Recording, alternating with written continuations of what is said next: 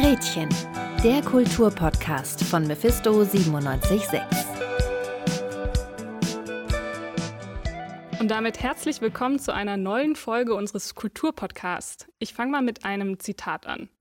Der Comedian El Hotzo twitterte im Juli letzten Jahres, Stell dir vor, du lebst in einer Welt, die so stressig ist, dass es auf dich entspannt wirkt, wenn du dir Podcasts über brutale Gewaltverbrechen anhörst. El Hotzos Gedankenexperiment finde ich irgendwie sehr nachvollziehbar, denn als ich mich dann mal in meinem Freundinnenkreis umgehört habe, kam genau das bei rum. Sie hören Krimis und True Crime Geschichten einfach mal so zum Entspannen in der Badewanne oder sogar zum Einschlafen. Und damit sind sie nicht die einzigen. Recherchiert man weiter, wird schnell klar, der Hype um Kriminalgeschichten boomt einfach nur so. So sind zum Beispiel Kriminalromane das beliebteste Genre der Deutschen. Auch schon allein die Auswahl an Crime-Serien, Dokus oder Filmen auf diversen Streaming-Plattformen ist immens hoch. Die bekannteste Doku-Serie ist wahrscheinlich Making a Murderer auf Netflix oder eben der beliebte sonntägliche Tatort, der im Jahr 2019 sogar schon 9 Millionen ZuschauerInnen erreichte. Also es lässt sich festhalten, es ist unbestreitbar, dass es einen Hype um Kriminalgeschichten jeglicher Art gibt. Und darum soll es auch in unserer heutigen Podcast-Folge gehen. Ich bin Wiebke Drescher und wir vom Kultstatus wollen uns dem Rätsel nähern, warum Kriminalgeschichten eigentlich so faszinierend und irgendwie auch zeitlos sind. Dazu haben wir später in der Folge einen besonderen Gast interviewt. Ein kleiner Tipp schon mal vorweg. Sie ist Expertin für Verbrechen und deren Bekämpfung. Aber zunächst einmal bin ich mit meinen lieben Kolleginnen vom Kultstatus zusammengeschaltet. Sarah Sterling, Charlotte Klimas und Laila Renn. Hallo ihr drei. Hallo. Hallo. Hi. Ja, wie ich eben schon angedeutet habe, schwärmen in meinem Freundinnenkreis alle nur so von Podcasts wie Zeitverbrechen oder Mordlust. Ich persönlich kann mit solchen Geschichten wenig anfangen und manchmal sind sie mir auch ein bisschen suspekt. Wie sieht es denn bei euch aus? Wie steht ihr denn eigentlich so zu Krimis? Ich bin ja tatsächlich gar nicht so ein Fan von Krimis als Genre, aber was mich zum Beispiel stark interessiert, ist so diese, dieser Aspekt der menschlichen Psyche. Ähm, und ich finde ja tatsächlich, dass Krimis heutzutage einfach viel durchdachter sind und ähm, viel verstrickter sind als damals. Und ich will ja bei einer, bei einer guten Story, dass mich äh, die Story überrascht oder dass sie zumindest auf spannende Weise auf einen Täter hinführt und ich so einen richtigen Nervenkitzel dabei habe. Und ich finde, genau das tun Krimis heutzutage. Okay, also für dich ist wirklich so dieser psychologische Aspekt, der wahrscheinlich eher neu hinzugekommen ist, spannend. Charlotte, wie sieht es denn bei dir aus? Bei mir hat sich, glaube ich, die Faszination schon ziemlich früh äh, gezeigt, ähm, wenn ich die Geschichten von meinem Vater erzählt bekommen hatte. Ähm, 1996 kam da mal der Psychothriller Seven oder Sieben aus den USA in die deutschen Kinos. Und da ging es ja um einen Mörder, der äh, von den sieben Todsünden so besessen war und dass er danach auch seine Morde inszeniert hatte. Und ja, ich glaube, ich fand das immer ganz spannend, wenn mein Vater mir damals äh, das erzählt hatte. Hat dein Vater dir die schon erzählt, dass du ein kleines Kind warst? Hat er dir dann einfach solche Gruselgeschichten erzählt? Wie kam er denn dazu? Da war ich sieben oder acht Jahre alt, genau. Aber er hat, er war dann doch so pädagogisch, veranlagt, dass er äh, den Fall mit der Wollust dann auch rausgelassen hatte. Also das muss ich ihm schon zugestehen mit der Prostituierten. Okay, das ist ja auch spannend. Sarah, wie sieht es denn bei dir aus? Haben dir deine Eltern auch schon früh äh, Kriminalgeschichten zum Einschlafen vorgelesen? Nee, tatsächlich nicht. Ich weiß, also ich erinnere mich noch sehr gut daran, dass ich ähm, früher, wenn der Tatort anfing, dann durfte ich nur das Intro gucken und musste sofort weggehen, äh, als dann wirklich der eigentliche Krimi losging. Und zum Beispiel mein Vater war auch großer Fan von Kommissar Schalowski. Ich weiß auch gar nicht mehr, ob der Teil von Tatort war, aber ich durfte das auf jeden Fall nie gucken. Und ähm, ja, meine Eltern haben mich immer nur irgendwelche Arztserien mitschauen lassen, aber Krimis gar nicht. Und wie stehst du heute dazu? Hast du dir dann selbst das Genre angeeignet? Ja, also ich bin auch immer noch, ich habe so ein gemis gemischtes Verhältnis zu Krimis. Ähm, ich finde tatsächlich so Sherlock Holmes ganz cool, das ist ja irgendwie sehr klassisch.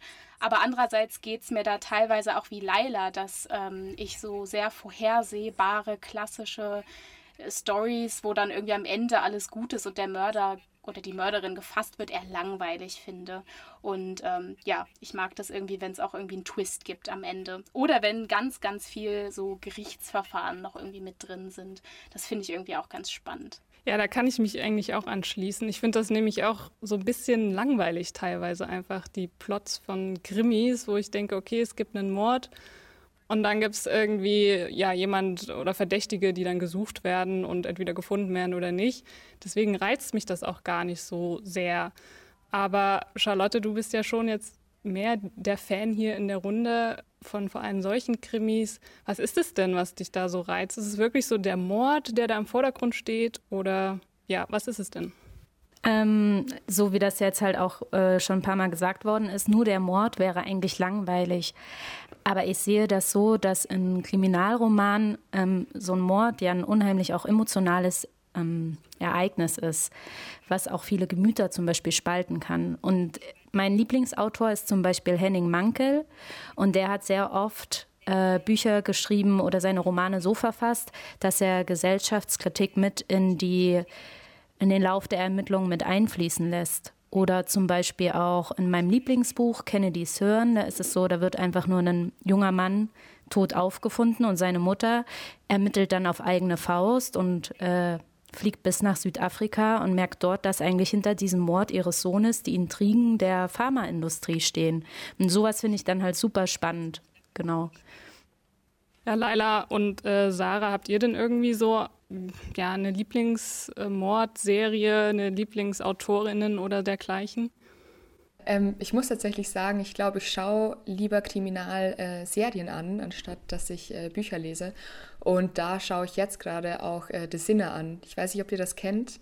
Da hat mich die erste Staffel krass fasziniert. Also da finde ich es einfach mega spannend, dass da aus einem ähm, Vorstädtler, der eigentlich ein schönes Familienleben führt und als, als angesehener Lehrer dort arbeitet, dann auf einmal ähm, ja, Serienmorde begeht. Fand ich mega spannend. Also ich habe tatsächlich so ein All-Time-Favorite und das ist äh, Dürrenmatz, der Richter und sein Henker. Das hat vielleicht, ähm, ja, hat wahrscheinlich jeder schon mal gehört oder musste im Deutschunterricht lesen. Ich damals auch. Ähm, aber ich fand das Ende damals so, es hat mich so schockiert, wie dieser Kommissar ähm, den eigentlichen Täter des Mordfalls dann in den eigenen Selbstmord irgendwie getrieben hat. Und ich fand das äh, ganz, ganz äh, abgefahren und habe das überhaupt nicht vorhergesehen, dass das dann letztendlich so passiert. Ja, und auch diese Kommissarfigur, die irgendwie so ein bisschen durch ist und irgendwie krank und ähm, ja, im Grunde genommen genauso eine böse Figur, wenn man so will, wie der Täter an sich. Das, ähm, das hat mich nachdrücklich beeindruckt. Das ist ja schön, wenn äh, die Schulliteratur dich da sogar so gut positiv prägen konnte. Das finde ich sehr spannend. Weil Sarah gerade meinte, es hätte sie auch sehr schockiert. Und ich habe zum Beispiel auch schon die Erfahrung gemacht, äh, auch bei Henning Mankel, dass ich mir abends ein Hörspiel mit einem Freund angehört hatte beim Campen und wir danach nicht schlafen konnten. Und ich hätte mir dann eigentlich gewünscht, es mir nicht angehört zu haben. Also gerade wenn es zum Beispiel um Missbrauchsgeschichten oder so geht. Das ist dann, da habe ich dann so manchmal meine Grenzen. Ja, ja, das kann ich sehr gut nachvollziehen. Also ich glaube, bei mir sind die Grenzen auch ziemlich schnell schon da sobald es irgendwie so, weiß ich, ich kann es gar nicht so beschreiben, was genau bei mir es ist. Ich glaube, da geht es schon wirklich eher in diese Richtung wahre Verbrechen, die mich dann sehr nachhaltig prägen. Aber ich kann mir vorstellen, hat einfach jede und jeder so seine Grenzen dabei. Und stellt sich ja da auch irgendwie die Frage, wie kommt man eigentlich auf solche Geschichten? Charlotte, du hast dir, dir diese Frage auch gestellt und dich darüber mit jemandem unterhalten, äh, deren Beruf das Schreiben von Krimis ist, nicht wahr? Genau, ich habe mich mit Anna Schneider, der Krimi-Autorin Anna Schneider, unterhalten. Äh, sie hat vorher unter dem Pseudonym Anna Simons eine Psychothriller-Reihe herausgebracht. Und jetzt kürzlich am 27. Januar ist ihr neuer Kriminalroman Grenzfall Der Tod in ihren Augen im S. Fischer Verlag erschienen. Und das stellt sozusagen den Auftakt ihrer neuen Krimireihe dar. Ähm, hier geht es um die junge Kommissarin Alexa Jahn und ihrem ersten großen Fall, den sie in Bayern ähm, nachgeht. Hier wird eine tote Frau an einer Kletterwand geborgen und zunächst sieht das alles ähm, aus wie ein Unfall. Und die Kommissarin muss dann aber relativ schnell feststellen, dass es sich um einen Mord handelt. Und den Fund der Leiche beschreibt Anna Schneider in ihrem Kriminalroman wie folgt. Der Bergretter schüttelte erneut den Kopf. Dann gab er seinem Kollegen ein Zeichen, die Gurte zu lösen, mit denen die Leiche auf der Trage fixiert war. Ich frage mich wirklich, wie man sowas machen kann. Was? fragte Prandl nun und deutete auf die Füße der Frau, deren unnatürliche Stellung jetzt auch Alexa ins Auge fiel. Die Fußspitzen waren nach innen gedreht. Ich hatte mich gewundert, weil sie so leicht war, fuhr der Mann von der Bergrettung fort. Er stand ganz offensichtlich unter Schock, denn er hörte nicht auf zu schwitzen, wischte sich immer wieder über das Gesicht, oder er versucht auf diese Weise das Bild der toten Frau loszuwerden, das ihn offenbar total aus der Fassung gebracht hatte. Ich habe es erst nicht verstanden, weil es so absurd ist. Das muss ein vollkommen Irrer gewesen sein, der die Frau da oben hingetragen hat. Oder besser gesagt, ihren Oberkörper. Du willst mir aber nicht sagen, dass die Frau zerteilt worden ist, meinte Prandl. Doch, genau so ist es, sagte der Mann und hockte sich neben dem Kommissar hin. Der Oberkörper ist vorhanden, aber von der Taille abwärts nur Stroh. Siehst du, hier in der Hose ist ein winziges Loch. Erst jetzt bemerkte Alexa, dass die Beine der Toten völlig gerade und unnatürlich gleichförmig aussahen.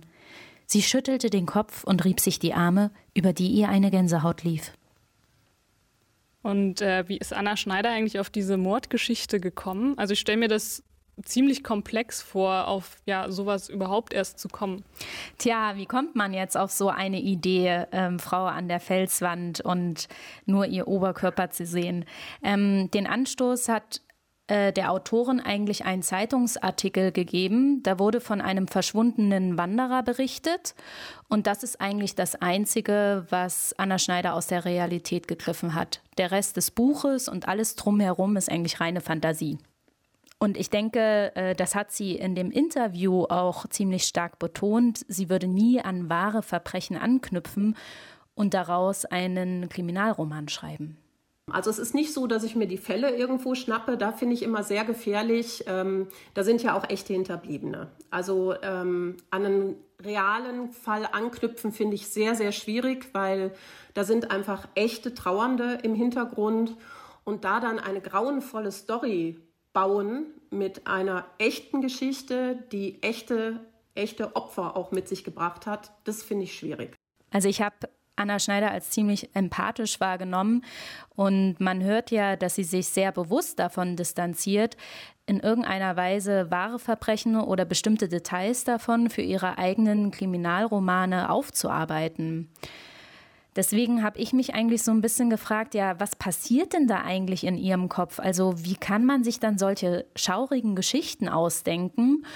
Und darauf hat sie dann auch eine ganz interessante Antwort gegeben. Also ich bin ein extrem ängstlicher Mensch und ich glaube, dass das für mich ein absoluter Vorteil beim Schreiben ist. Denn ich weiß genau, wovor man sich fürchten kann und kann das natürlich hemmungslos ausnutzen, wenn ich ein sehr ein Mensch wäre, der sich da wenig Gedanken macht, dann hätte ich natürlich auch diese Anknüpfungspunkte nicht. Das finde ich interessant, wenn sie meint, die Angst hilft ihr gerade beim Schreiben solcher Geschichten. Also ich wäre jetzt eigentlich vom Gegenteil ausgegangen. Ja, das stimmt. Aber man kann ja letzten Endes immer nur von dem schreiben oder über das schreiben, was man auch selbst kennt. Und wenn man sich selbst natürlich sehr schnell ängstigt, dann kann ich mir gut vorstellen, dass das auch sehr fantasievoll machen kann. Aber Anna Schneider sieht das Schreiben auch als eine Art Coping-Strategie und ist der festen Überzeugung, dass das Schreiben von Kriminalromanen, ich zitiere, zu psychischer Gesundheit führt.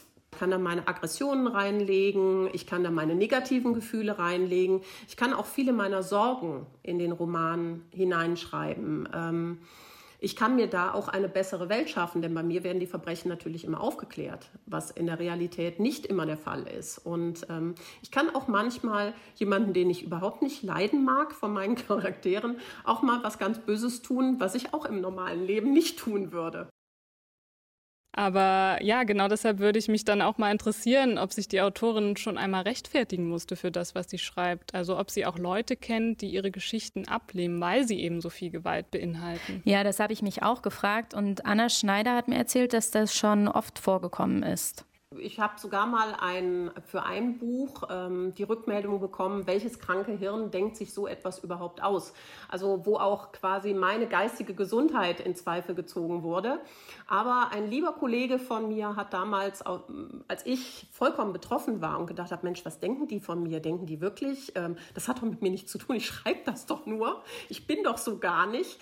Ähm, das war tatsächlich so, dass er sagte, das ist der Ritterschlag.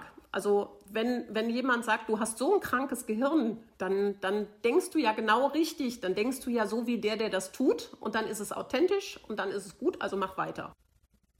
Okay, sie nimmt das also als Motivator, das ist ja auch spannend.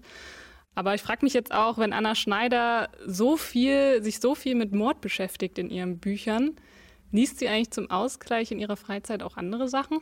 Nein, überhaupt nicht. Also in ihrer Freizeit hört und liest und sieht sie sich eigentlich vieles an, was mit Mord und Verbrechen und Gewalt zu tun hat. Eine Lieblingsserie von ihr ist zum Beispiel derzeit The Killing. Diese Serie ist in der Arte Mediathek zu sehen. Oder Die Brücke, das kennen vielleicht auch manche. Und Lieblingsautorinnen von ihr sind zum Beispiel Charlotte Link, die kennen ja sehr viele, Romy Völk oder Elisabeth Herrmann. Und natürlich ähm, äh, findet Anna Schneider auch die wahren Verbrechen ganz besonders faszinierend. Da mag sie zum Beispiel auch die Bücher von dem Kriminalisten und Profiler Axel Petermann. Oder ähm, sie hört oder sie liest auch sehr gerne Bücher von der Psychologin Angelique Mund. Das ist eine Frau, die sehr, sehr viel mit Opfern von Gewaltverbrechen gearbeitet hat. Das heißt also, dass Anna Schneider sich aus sehr vielen Perspektiven die Kriminalarbeit anschaut auch in ihrer Freizeit. Also sie scheint ein wahrer Krimi-Fan zu sein, wenn man das mal so festhalten kann. Ja, und also ich, was ich mich dann auch frage, also wenn man sich so viel und intensiv mit grausamer Gewalt und Verbrechen beschäftigt, das geht doch bestimmt nicht so einfach spurlos an einem vorbei. Wie geht denn Anna Schneider damit um oder wie geht sie eigentlich? Naja, also in erster Linie ist das Schreiben von Büchern ja ihre Leidenschaft. Also sie hat das Glück, einer der wenigen, dass sie ihr Hobby des Schreibens zum Beruf machen konnte. Also ich glaube, dass Anna Schneider ziemlich mit sich selbst im Reinen ist. Ich lache viel, ich bin sehr, ein sehr glücklicher Mensch und vielleicht hängt das auch miteinander zusammen. Denn ich muss ganz ehrlich sagen, auch bei, wenn ich bei meinen anderen Kollegen schaue, wir sind alle unglaublich umgängliche, lustige Menschen. Also eher ganz im Gegenteil, nicht, nicht grüblerisch und ähm, was man ja auch annehmen könnte, weil wir beschäftigen uns natürlich alle mit den sehr negativen Seiten der Gesellschaft und mit den ganz dunklen Seiten der Persönlichkeit. Und da wäre natürlich auch das eine Möglichkeit, wie man als Schreibender reagieren könnte. Ja, danke Charlotte, dass du dich mit Anna Schneider unterhalten hast. Gerne, Wiebke. Jetzt haben wir schon viel über das fiktive Genre Krimi gesprochen und was dahinter steht. Aber Krimis gibt es ja auch nicht erst seit gestern. Und das zeigt uns auch unser Redakteur Alexander Böhle. Der hat sich in unserer Kategorie des Pudels Kern nämlich mal auf die Suche nach den Ursprüngen der Faszination am Krimi begeben.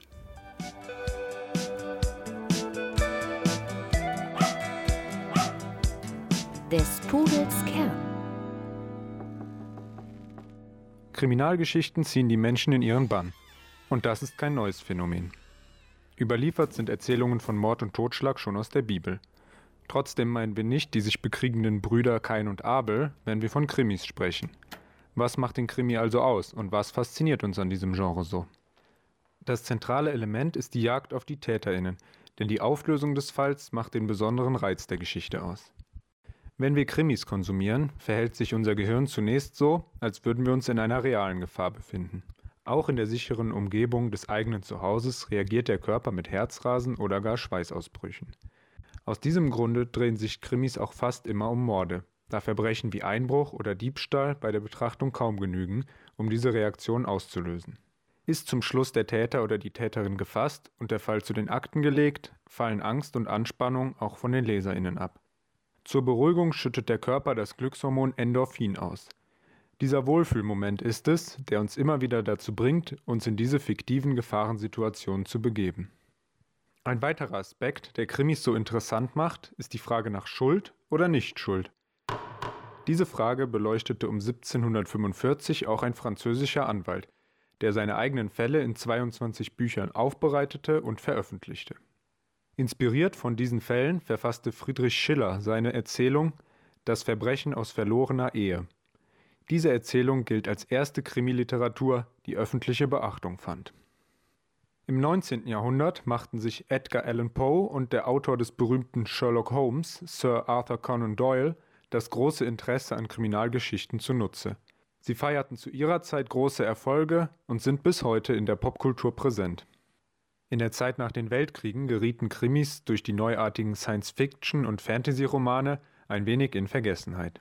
Auch Spionageromane, die dem Zeitgeist des Kalten Krieges besser entsprachen, wurden beliebter als der klassische Krimi. In den 1960er Jahren erlebten Krimis einen erneuten Aufschwung. Durch fortschrittliche Ermittlungsmethoden und die Einführung neuer Charakterrollen sowie weiblicher Ermittlerinnen wurden die Geschichten wieder interessanter. Zusätzlich bot sich mit dem Aufkommen des Fernsehens eine neue Verbreitungsmöglichkeit. Der Fernsehsechsteiler Das Halstuch erzielte 1962 in Deutschland Einschaltquoten von bis zu 89 Prozent. Theater und Kinos blieben an Ausstrahlungstagen so gut wie leer und Nachtschichten wurden ausgesetzt, da die ganze Nation vor dem Bildschirm mitfiebern wollte. Die menschenleeren Städte prägten den Begriff des Straßenfegers als Synonym für sehr erfolgreiche Produktionen.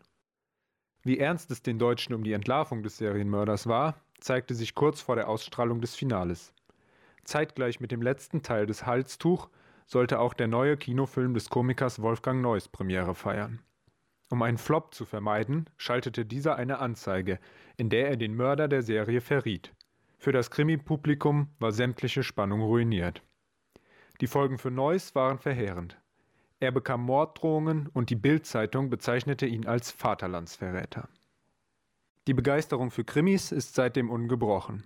Fernsehdetektive wie Columbo, Kojak und Magnum waren die Helden der 70er und 80er Jahre. Der Tatort und andere Produktionen der öffentlich-rechtlichen und privater Anbieter erfreuen sich noch heute großer Beliebtheit. Das Fernsehen war auch verantwortlich für einen neuen Trend, der bis heute sehr populär ist. 1967 wurde in Deutschland die erste Folge von Aktenzeichen XY ungelöst ausgestrahlt, die als Vorgänger für das gilt, was heute als True Crime bezeichnet wird. Ja, und heute sind True Crime Stories, also wahre Verbrechen, sehr beliebt. Angefangen hat der Hype mit dem Start des amerikanischen Podcasts Serial im Oktober 2014. In dem ging es um einen ungeklärten Mord an einer Schülerin in Baltimore. Und seitdem gibt es einfach verschiedenste Formate, die die Umstände von Ermittlungen und Gerichtsverfahren aufzeigen.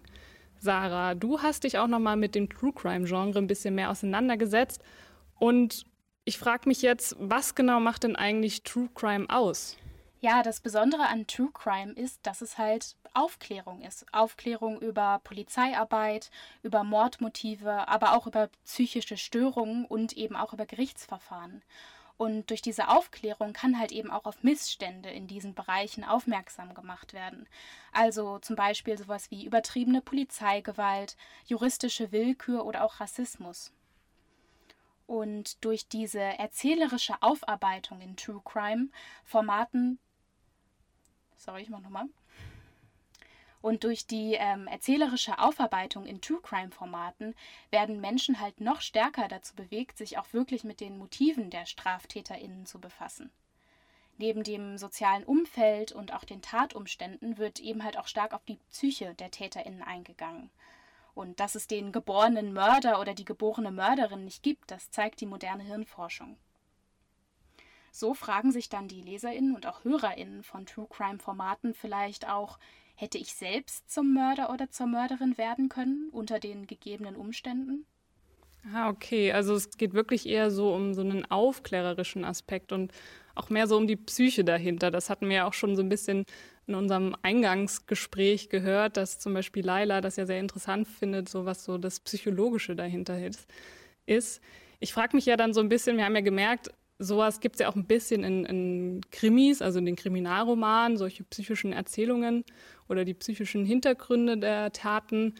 Haben uns denn dann eigentlich solche ausgedachten Kriminalfälle irgendwann nicht mehr gereicht? Also muss es dann irgendwie war dieses Fiktive irgendwann nicht mehr ausreichend, Sarah? Ja, also ich finde, das kann man schon so sagen.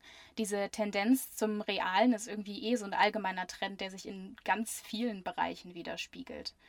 Und Kriminalgeschichten, die halt auf realen Ereignissen beruhen, sind halt irgendwie noch erschütternder und damit halt auch viel fesselnder als jetzt so, eine, so ein rein fiktionaler Kriminalroman zum Beispiel.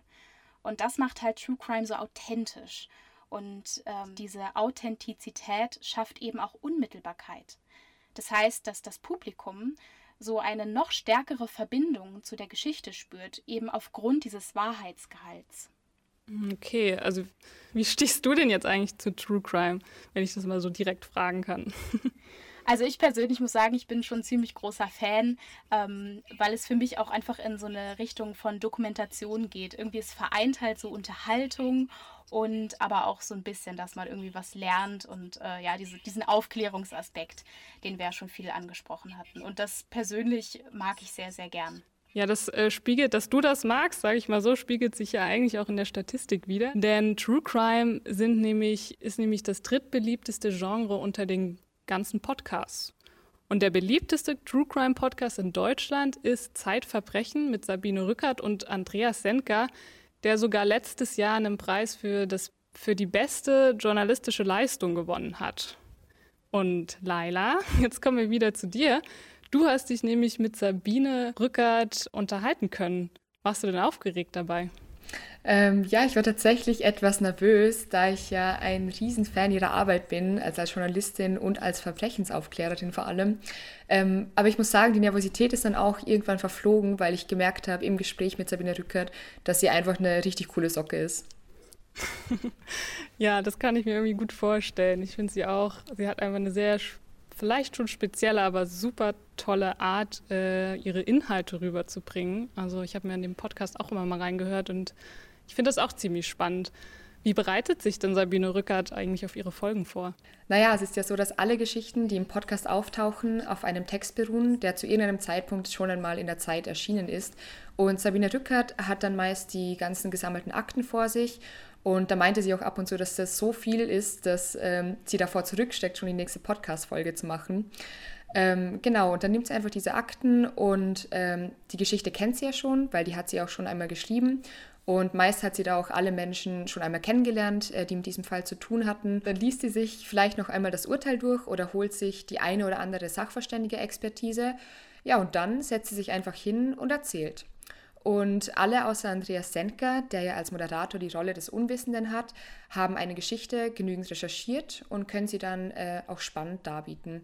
Ich dachte mir dabei, dass es wahrscheinlich genauso ist, wie wenn ich einer guten Freundin von mir eine spannende Geschichte aus meinem Leben erzählen würde, ähm, weil da kenne ich ja auch meine Geschichte in- und auswendig und weiß, wie ich sie aufbauen muss, damit sie interessant ist. Ja, das finde ich irgendwie auch gut, wie du das nochmal so erzählt hast. Also am Ende, wenn man es runterbricht, ist es ja auch eine Geschichte sozusagen, die ja auch einen Spannungsbogen haben muss, der aufgebaut werden muss. Also Sabine Rückert bereitet dann sozusagen die wahren Verbrechen auch nochmal erzählerischer auf. Mir fällt dabei irgendwie dieses Motto ein, das Leben schreibt die besten Geschichten. Wie sieht denn Sabine Rückert das? Das ist eine gute Frage. Ich habe nämlich auch Sabine Rückert gefragt, ob True Crime Stories nicht die besseren Kriminalgeschichten sind. Und sie hat mir folgende Antwort gegeben. Auf jeden Fall. Weil es da Sachverhalte gibt, die sich Menschen gar nicht mehr ausdenken können. Also ich habe manchmal den Eindruck, wenn sich das jemand ausgedacht hätte, das würde er gar nicht trauen, mit so einer Idee zu einem Verlag zu gehen und zu sagen, das ist jetzt mein, mein Einfall, das ist mein Plot. Das sind so unvorstellbare Fälle. Aber man versucht es natürlich dadurch, dass man bei True Crime dann klauen geht. Also es gibt viele Drehbuchautoren und Krimi-Autoren, die sich bei den echten Geschichten bedienen, aber dann noch so ein wohlgefälliges Ende hinbasteln. Ja, am Schluss wird dann alles gut, was ja auch mit der Realität äh, nicht unbedingt übereinstimmt. Und dann stelle ich auch fest, dass sie ganz häufig, ja, dann wird die Sache politisch korrekt gedreht oder es wird dann irgendwie nach dem fünften äh, Zuruf irgendeines Redakteurs, der was auszusetzen hat, wird die dann die Geschichte so geschmeidig gestriegelt, dass sie am Schluss im ZDF gesendet werden kann. Und das interessiert mich überhaupt nicht. Also das sind, dann sind sie in der Regel kaputt, die Geschichten. Und jed, dann gefällt es jedem, aber im Grunde keinem. Und wenn man es nicht gesehen hat, ist auch wurscht. Und das ist eben bei True Crime Sachen anders. Die sind haarig und sperrig und eckig und böse, wie die Welt eben ist. 2012 sind Sie ja in die Chefredaktion der Zeit gewechselt, jedoch haben Sie sich ja schon seit über 20 Jahren als Gerichtsreporterin aktiv beteiligt und anfänglich dieser Zeit haben Sie ja auch Ihr Sachbuch Tote haben keine Lobby geschrieben, in der Sie eben die mhm. Tötungsdelikte aufklären. Woher kommt denn Ihr Interesse für Gerichtsreportagen und vor allem für diese Verbrechen? Naja, das ist, das ist eigentlich ein allgemeines Interesse. Ich bin da dazugekommen, weil ich meine Ausbildung bei der Bildzeitung gemacht habe und da wurde ich einfach zu den Polizeireportern gesteckt. Die haben da gar nicht lang gefackelt mit mir und sich überlegt, wo ich da hinpassen könnte. Die brauchten Leute und die brauchten Leute bei den Polizeireportern und ich hatte, wusste gar nichts. Ich konnte auch gar nichts. Ich kam frisch von der Uni hatte einen Abschluss in Kommunikationswissenschaften, also damit konnten die bei der Bildzeitung auch nichts anfangen. Und dann haben die mich da einfach reingesteckt und da blieb ich dann. Und da habe ich dann auch gemerkt, dass es da ganz anders zugeht als in meinem sehr theoretischen und auch ein bisschen faden und langweiligen Studium, sondern da ging es dann wirklich um Recherche und darum, was rauszukriegen. Dass ich dann bei der falschen Zeitung war, das habe ich relativ rasch gemerkt. Aber die Sache an sich war sehr interessant und hat mich in ihren Bann geschlagen. Das heißt, die sind da einfach reingerutscht und waren dann sofort fasziniert von dem sozusagen.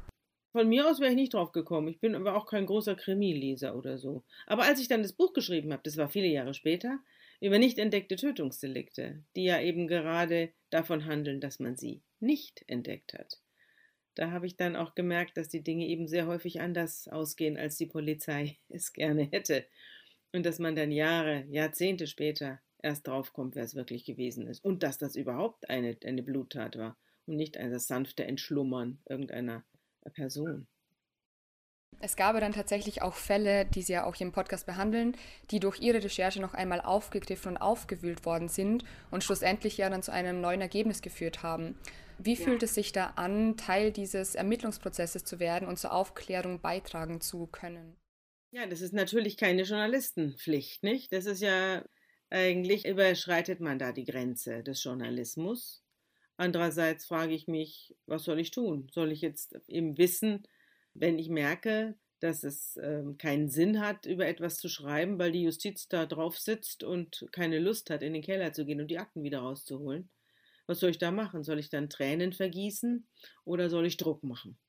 Und dann habe ich mich für das Zweitere entschieden und habe eben in meine Recherchen, die mich zu einem eklatanten, also zu zwei eigentlich, zu zwei eklatanten äh, Falschurteilen geführt haben, habe ich einen Rechtsanwalt eingeschaltet und der hat es dann durchgekämpft, weil die Justiz von sich aus nicht die geringste Lust hatte, zwei Unschuldige aus dem Gefängnis zu holen, was mich auch wirklich erschüttert hat, diese Haltung der Justizjuristen. Aber ist dann alles gut ausgegangen unterm Strich. Ne? Aber ich meine, die beiden Leute, die da getroffen worden sind, die waren beschädigt für ihr Leben und das äh, vermeintliche Opfer, das keines war, auch. Die hat sich davon auch nicht mehr erholt. Sie haben ja auch nicht nur Kommunikationswissenschaften und Mark- und Werbepsychologie studiert, sondern sogar auch noch Theologie. Und man merkt das bei der Aufbereitung ihrer Fälle. Kommt dieser Drang zur Gerechtigkeit vom Theologiestudium? Weniger als das Theologiestudium, das war ja nur ein Nebenfachstudium, das hat mich jetzt auch nicht so furchtbar beeindruckt. Viel mehr beeindruckt hat mich mal das Aufwachsen in einer Pfarrersfamilie. Also ich bin ja Pfarrerstochter. Ich habe auch mit meiner Schwester zusammen einen zweiten Podcast, der heißt Unter Pfarrerstöchtern. Da nehmen wir die Bibel auseinander und setzen sie wieder zusammen. Ja, in der Bibel gibt es ja auch furchtbar viel Ungerechtigkeit, die nicht gesühnt wird. Also ich kann jetzt nicht behaupten, dass der Gerechtigkeitsdrang in der Bibel jetzt eine ganz große Rolle spielen würde.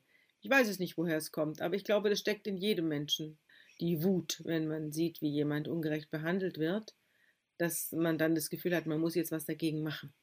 Und äh, das habe ich auch. Nur ist es eben wichtig, dass man da nicht mit Schaum vor dem Mund rumrennt und äh, herumschreit und Leute angreift und am Schluss stellt sich raus, man ist im Irrtum, sondern man muss sich das sehr gut überlegen, ob man wirklich im Irrtum ist. Und wenn es wirklich der Fall ist, dann muss man da ganz kalt rangehen mit kalter Überlegung und rational. Dann hat man auch Erfolg. Haben Sie da schon mal mit dem Gedanken gespielt, Strafverteidigerin oder Richterin zu werden? Ja, also mir sagt man oft, dass ich eine gute Richterin geworden wäre. Mir sagen das aber Leute, die, also Juristen, die ich kenne, die meinen, dass ich da in der Branche ganz gut aufgehoben gewesen wäre. Allerdings ist das ein relativ ödes Studium, finde ich. Und diese ganzen Paragraphen da, also ich bin eine bessere Rechercheurin und eine bessere Erzählerin, als ich eine Richterin bin. Das äh, glaube ich. Ich bin auch ganz froh, dass ich keine Strafrichterin bin, muss ich sagen. Das ist zum Teil echt schwierig, da Sachen zu entscheiden, die auf der Kippe stehen, wo man bis zum Schluss nicht weiß, war es, war es oder war es nicht. War das wirklich alles so oder ist das eine Verschwörung? Ist ja relativ einfach, jemanden hinter Gitter zu bringen, wenn man sich mit mehreren zusammenschließt. Also vor einer Verschwörung, auf die reinzufallen, ist kein Richter gefeit. Gibt es einen Fall, der Sie besonders schockiert und auch noch lange beschäftigt hat? Ja, viele. Es gibt viele Fälle, die mich schockiert haben und lange beschäftigt haben. Das ist zum Beispiel der Fall des Robert Zirokowski, der nachts auf einer nächtlichen Landstraße bei 0 Grad oder bei Graden um den Gefrierpunkt ausgesetzt worden ist von zwei Polizeibeamten, die ihn eigentlich nach Hause bringen sollten und der dann dort gestorben ist auf der Straße in der stockfinsteren Nacht im Winter, 6. Januar, 6. Dezember war es. Oder die Geschichte von dem kleinen Kevin, dem kleinen äh, Jungen, der mit zweieinhalb Jahren von seinem Vater zu Tode misshandelt worden ist. Und das Jugendamt wusste es und ist nicht eingeschritten haben sie das zugelassen, dass dieses kleine Kind hier sterben muss und einen schrecklichen Tod gestorben ist, aus Feigheit und aus politischer Korrektheit, weil sie sich gemeint haben, sie müssten jetzt diesem Süchtigen da auch noch was Gutes tun. Also schrecklich, schreckliche Geschichten gibt's. Und eine ganz schlimme Geschichte, also Kindesmisshandlungen gehen mir ganz oft wirklich an die Substanz. Und bei einer weiß ich auch gar nicht, ob ich die überhaupt erzählen kann. Die ist noch viel schlimmer als alles zusammen und das überlege ich mir noch, unter welchen Bedingungen und mit welchen Worten ich die überhaupt erzählen soll. Ihre Fälle verlangen Ihnen ja eben meist eine tiefgehende Recherche und damit auch ein richtiges Eintauchen in die Persönlichkeiten und auch das Umfeld der TäterInnen ab. Wie schwierig ist es dabei für Sie, noch genügend Distanz zu bewahren? Ich habe genug Distanz. Also ich habe da keine Sorge, dass ich mich mit irgendwelchen Tätern da identifiziere. Ich, man muss eher aufpassen, dass man sich nicht mit den Opfern identifiziert. Das ist ja die größere Gefahr. Denn die sind manchmal gar nicht die Opfer, sondern die Täter. Und das ist mir auch mehrfach passiert. Also das ist nicht nur einmal so gewesen, sondern das habe ich mehrfach erlebt, dass vermeintliche Opfer da am Schluss die Täter waren. Und das ist ganz bitter, äh, wenn man darauf dann reingefallen ist. Sie sehen ja, dass viele Fälle unaufgearbeitet bleiben, weil sie zu wenig durchleuchtet werden oder zum Beispiel auch viele Klischees von VerbrecherInnen bedient werden. Und im Gespräch mit Anna Seib bei Deutschlandfunk haben sie darauf hingewiesen, dass die meisten Fehler passieren, weil die Menschen zu wenig Interesse zeigen. Was ist also das Problem bei der Aufklärung von Verbrechen? Was glauben Sie, was müsste sich ändern, um für mehr Gerechtigkeit zu sorgen? Ja, das ist schwierig. Es ist eigentlich, eigentlich gibt es ja immer so eine öffentliche Stimmung gegen bestimmte Gruppen, gegen bestimmte Menschen, gegen bestimmte Kohorten. Und davon wird natürlich auch die Strafjustiz und auch die Polizei geleitet. Und das ist eigentlich das Allerwichtigste, dass die Leute sich sowohl von ihren Vorurteilen verabschieden, als auch äh, von ihren positiven Vorurteilen. Also dieses Mitleid haben mit den Falschen und negative äh, Gefühle haben gegenüber den Unschuldigen. Das ist ein, ein großes Problem. Und das vorschnelle Festlegen. Also, dass sich zum Beispiel die Polizei sofort festlegt, der und der war's, und dann wird in keine andere Richtung mehr ermittelt. Hm, das wird dann später mal im Fall Kachelmann, wenn ich den mal zu Gehör bringe, wird das eine große Rolle spielen, dass Leute da in Hand und Drehen wussten, wo es lang geht und am Schluss war alles falsch, was sie gedacht haben. Und das, glaube ich, passiert relativ häufig, dass man sich zu schnell festlegt und hinterher war doch alles ganz anders. Aber dann sitzt schon jemand im Knast. Bei mir ist es, glaube ich, noch ein Problem, weil ich Journalistin bin, da sollte man das auch nicht sein. Aber bei den allermeisten Menschen ist es ja wurscht, ob sie voreingenommen sind. Aber wenn man dann an so einem Hebel sitzt, wo es dann um die Schicksale anderer Leute geht, dann sollte man sich da schon drüber im Klaren sein, was man da anrichten kann. Sehen Sie Ihre Arbeit da als einen Auftrag dahingehend, einen Beitrag zu leisten, also einen Beitrag für Gerechtigkeit? Ja, unbedingt. Also worin ich meinen Auftrag im Podcast überhaupt nicht sehe, ist, irgendwelche Leute zu unterhalten. Ich, ich wundere mich auch, dass manchmal mir jemand schreibt, ja, Sie geben gar keine Triggerwarnung raus. Ich werde vorher gar nicht gewarnt, das war ein furchtbarer Fall und jetzt weine ich hier und bin völlig verstört. Dann denke ich mir, wenn die Leute Kriminalpodcasts hören, was erwarten die dann? Was erwarten die von mir? Also wenn jemand meinen Podcast hört, dann muss er schon äh, so viel Substanz mitbringen, dass er das dann auch durchhält und dass er, wenn wo Verbrechen draufsteht, ist eben auch Verbrechen drin. Dann soll man sich lieber äh, einen Unterhaltungspodcast oder einen Einschlafpodcast anhören, wenn man damit nicht fertig wird. Und ich werde den Teufel tun und Triggerwarnungen aussprechen. Also ich verstehe mich in keinem Fall als Unterhaltung. Und wenn mir das jemand sagt, ja, das ist gar keine gute Unterhaltung, dann sage ich, hör dir was anderes an. Und das Zweite ist, ich betrachte unseren Podcast als Journalismus, als hörbaren Journalismus, der angereichert ist noch, und das unterscheidet ihn vielleicht vom schriftlichen und vom Printjournalismus, angereichert ist mit persönlichen Eindrücken. Ich glaube, davon lebt dieser Podcast auch, dass wir unsere Meinung sagen und dass wir erzählen, wie, wie uns jemand entgegengekommen ist und wie wir den fanden oder so. Das erlauben wir uns und ich glaube, das lebt auch davon.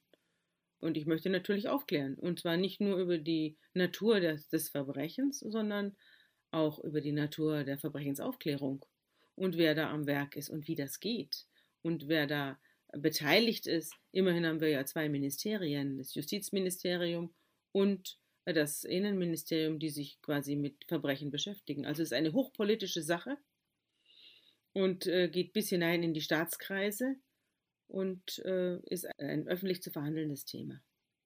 Und deswegen machen wir das. Dann komme ich auch schon zur letzten Frage. Ähm, bei mir ist es nämlich so, wenn ich mir viele solcher mordlustigen Krimiserien anschaue, überkommt mich immer so ein komisches, schaudiges Gefühl.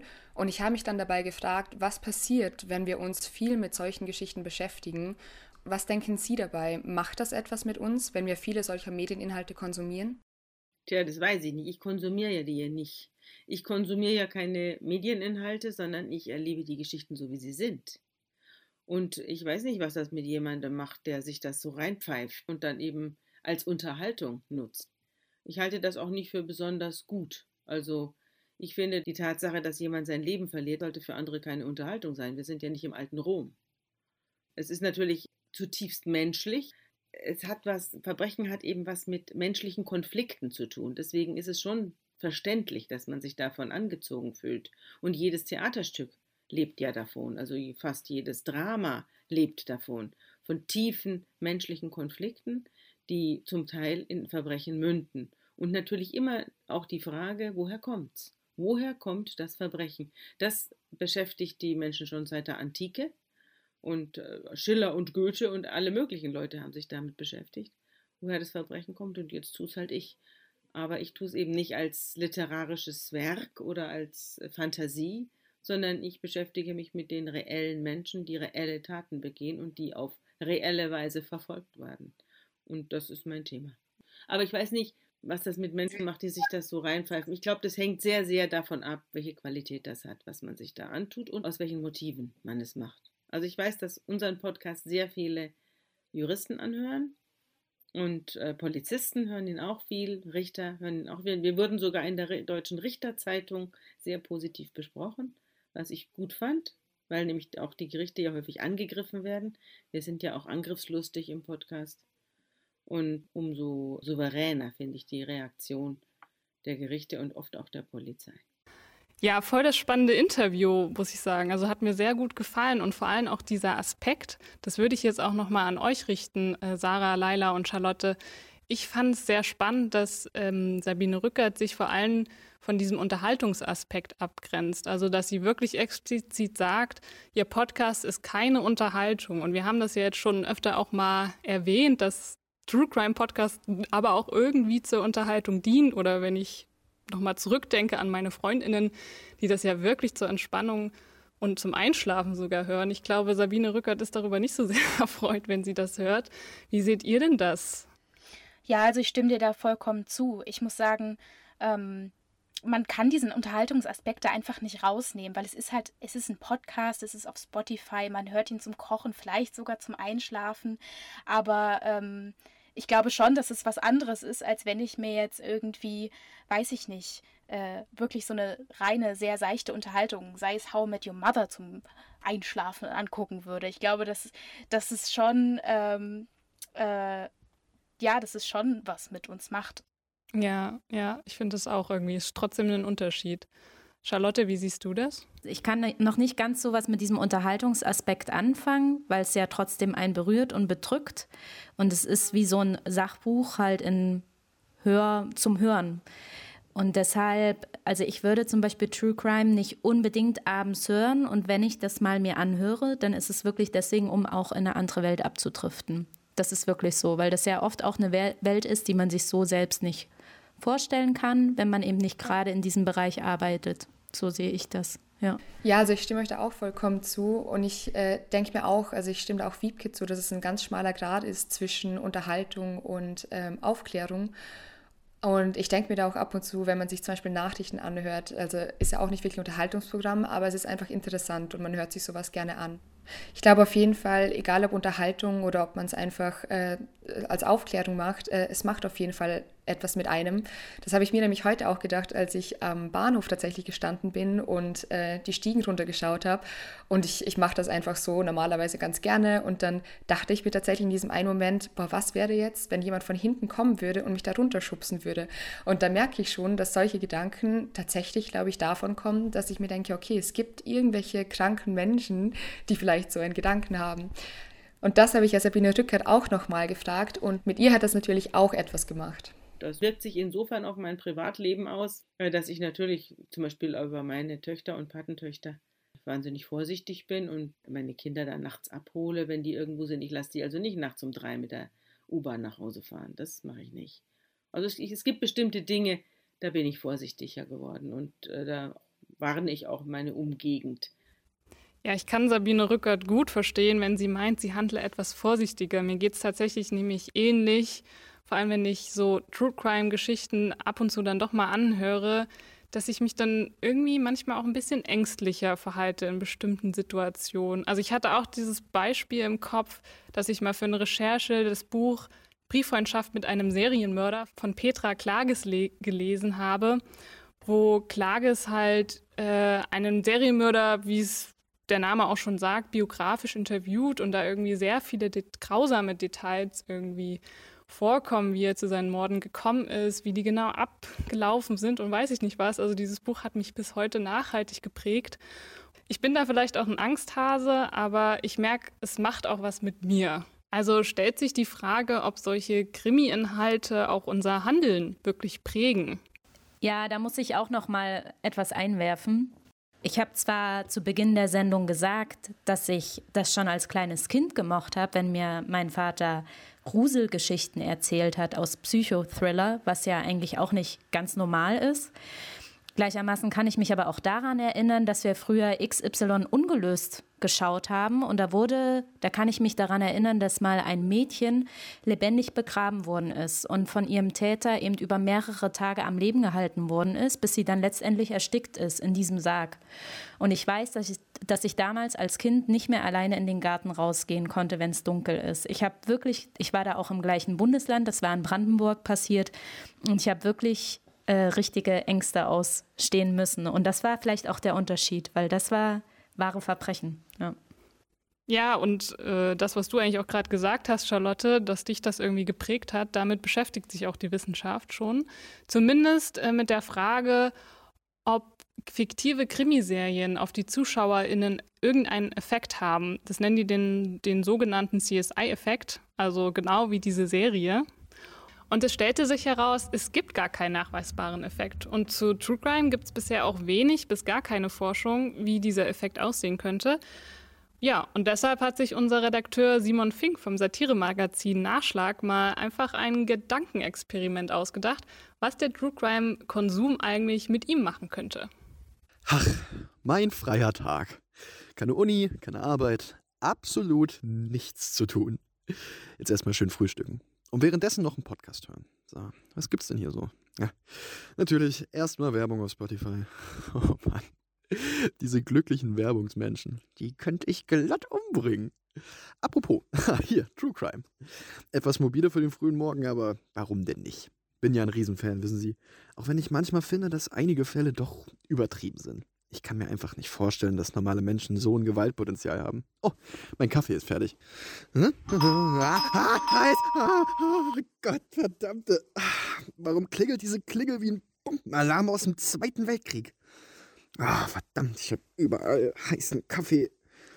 Moment. Wusste der Amazon-Trottel, dass ich in diesem Moment Kaffee in der Hand haben werde?